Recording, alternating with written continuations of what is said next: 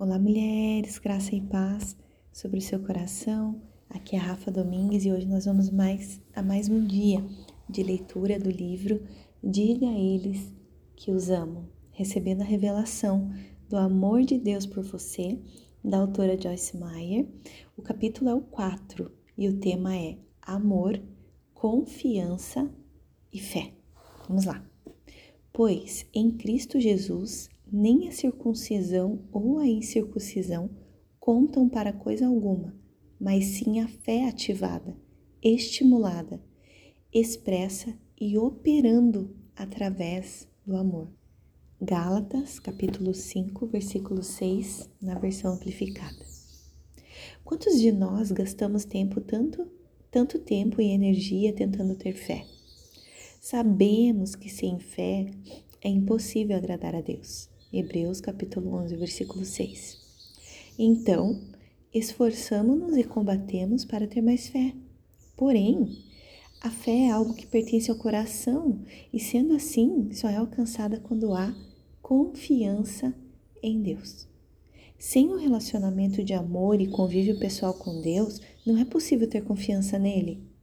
Não posso ensinar você a ter fé, mas posso ensinar-lhe alguns princípios da fé de modo que fique esfomeado a ponto de fazer tudo o que for preciso para alcançar a fé por intermédio da revelação de Deus.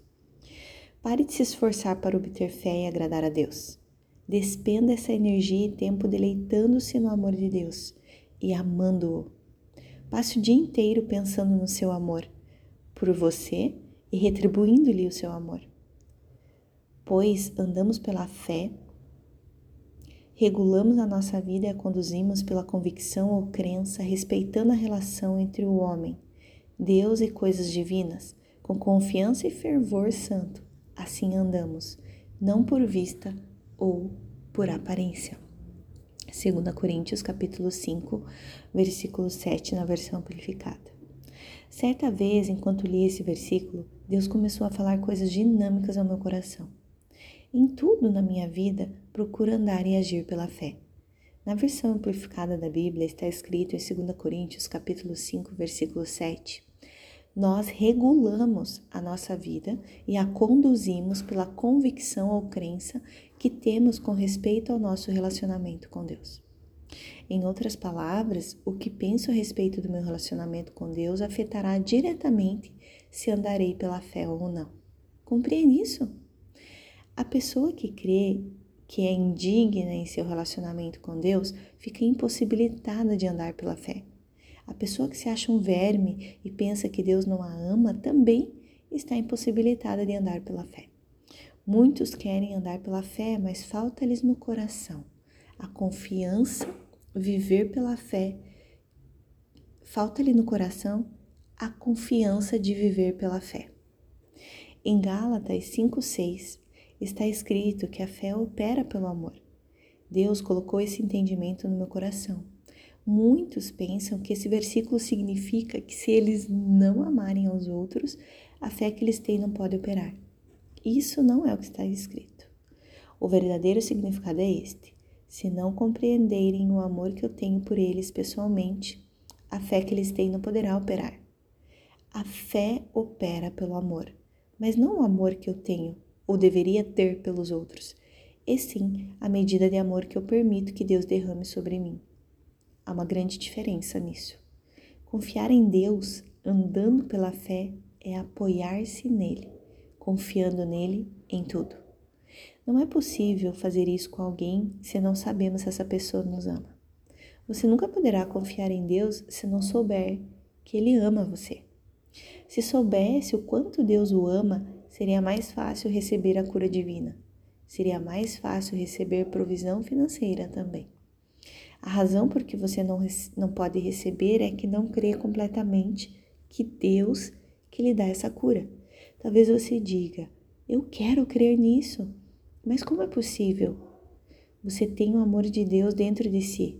Tudo que precisa fazer é começar a reconhecê-lo conforme ele lhe mostrar em cada situação.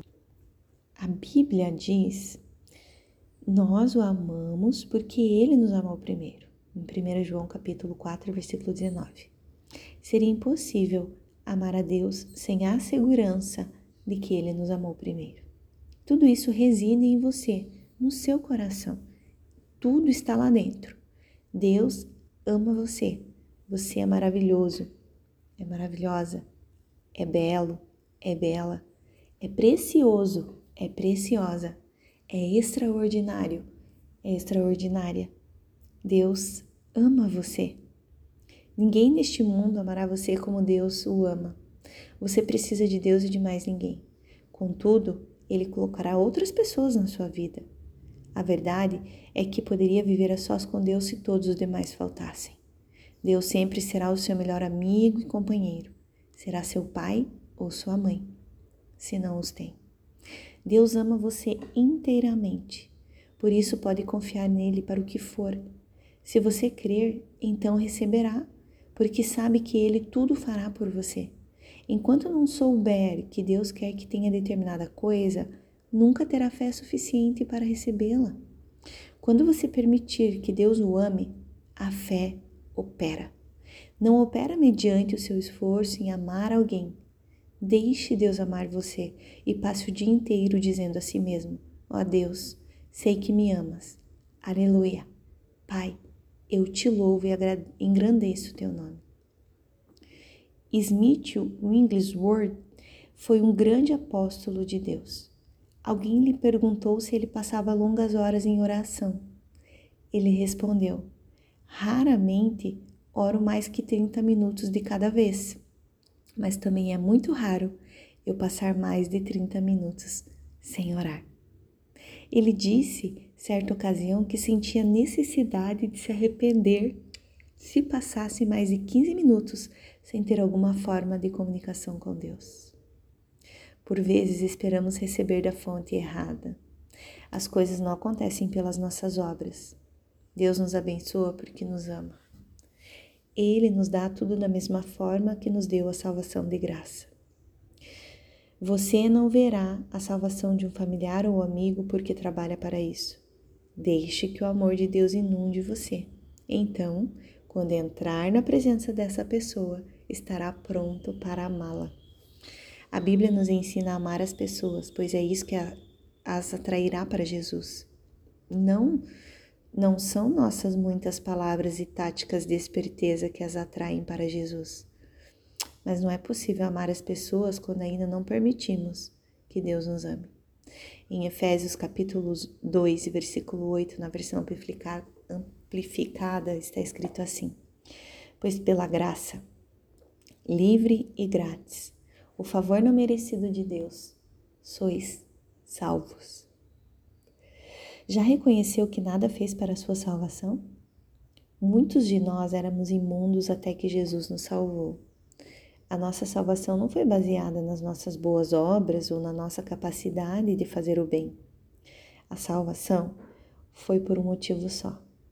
Deus amou-nos suficientemente a ponto de entregar o seu único filho para que qualquer que crê nele não viesse a perecer, mas pudesse ter a vida eterna. João capítulo 3, versículo 16. Graça também pode ser definida pela vontade e prontidão de Deus em aplicar a sua aptidão e poder para suprir tudo de que você precisa nesta vida. Assim como Deus, pela sua graça, lhe deu fé suficiente para ser salvo, ele também, por causa do seu amor por você, lhe dá a fé necessária para crer que Ele é o que cura. Ele lhe dá a fé para crer que Ele é quem provê para você. Se a fé que Ele colocou em você foi bastante para que fosse salvo de todos os seus pecados, a mesma fé está dentro de você para alcançar, por meio dela, tudo de que precisar nesta vida. Se você crer que Deus o ama e realmente começar a compreender o que isso significa, então confiará implicitamente nele terá a convicção da verdade contida na sua palavra. Saberá que jamais ele lhe mentiria, porque ele ama você. De acordo com a versão amplificada da Bíblia, fé é apoiar nele todo o nosso ser como pessoa humana, em absoluta confiança em Deus, no seu poder, sabedoria e bondade. Colossenses 1, capítulo, capítulo 1, versículo 4. Conforme permita que ele ame você, aprenderá a amá-lo, a confiar nele e então terá fé. Deus ama você.